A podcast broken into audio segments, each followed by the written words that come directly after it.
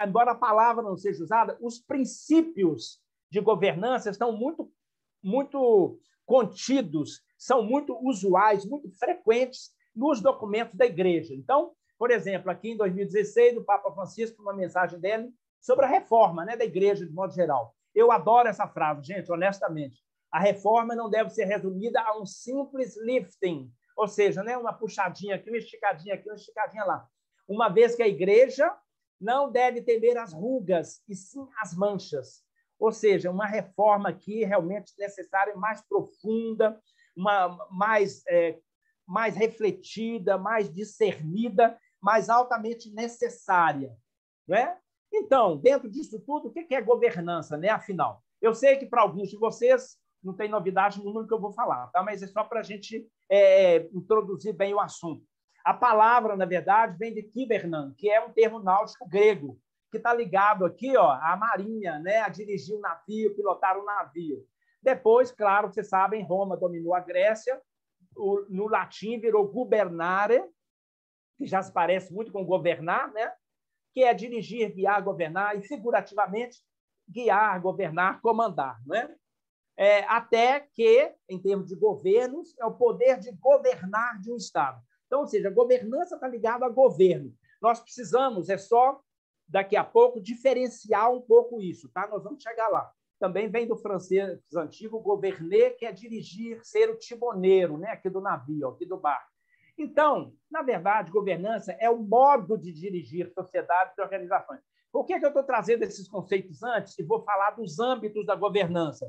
Porque ah, também, ah, muitas vezes, a instituição fica muito presa a determinadas estruturas, mas estruturas essas que foram criadas para a indústria, para as grandes corporações. Não significa que, que para vocês terem governança, as congregações, vocês têm que ter estruturas gigantescas, faraônicas, né? às vezes incompatíveis com o tamanho da congregação, inclusive. Mas se vocês forem olhar os modelos que tem por aí, por exemplo, lá no Instituto Brasileiro de Governança Corporativa e tudo mais, as estruturas são muito grandes. Né? São estruturas boas, mas pensadas para a indústria, comércio, etc.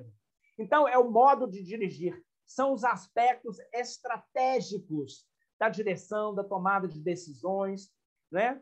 É, a governança ela define os papéis dos administradores principais né? o que, que cada um vai fazer, até onde que cada um pode ir, né? define as alçadas, as responsabilidades desse grupo de administradores. Claro que, quando a gente falar de gestão, a gestão deve definir as alçadas de todos os cargos decisórios, mas a governança vai se preocupar com as alçadas dos administradores principais. Envolve, portanto, múltiplos atores, todas as áreas da instituição, desde o nível mais alto, governo provincial, governo geral, até é, as pessoas que estão na operação propriamente dita. Né? A governança, então, define quem tem o poder, quem tem o poder maior, quem tem poder né, de, de veto, por exemplo, né? quem tem o poder de bater o martelo, digamos assim, quem toma as decisões, não é qualquer um que pode tomar as decisões, tem as alçadas né, de tomada de decisões. Né? Quem toma uma decisão operacional não pode tomar uma decisão estratégica, por exemplo. E uma coisa muito importante, como é que as partes se fazem ouvidas? Uma coisa importante na governança é a voz. Nós vamos ver daqui a pouquinho. Né? É a voz, a pessoa ter voz. Então, é como as partes se fazem ouvidas e como se deve prestar contas também. Gente, Cuidado com essa expressão prestar contas, não é só a questão financeira, não é só a prestação de contas financeiras, é o que é chamado em governança de accountability, ou seja, é a responsabilização por tudo aquilo que se faz. Então, é mais amplo do que o financeiro.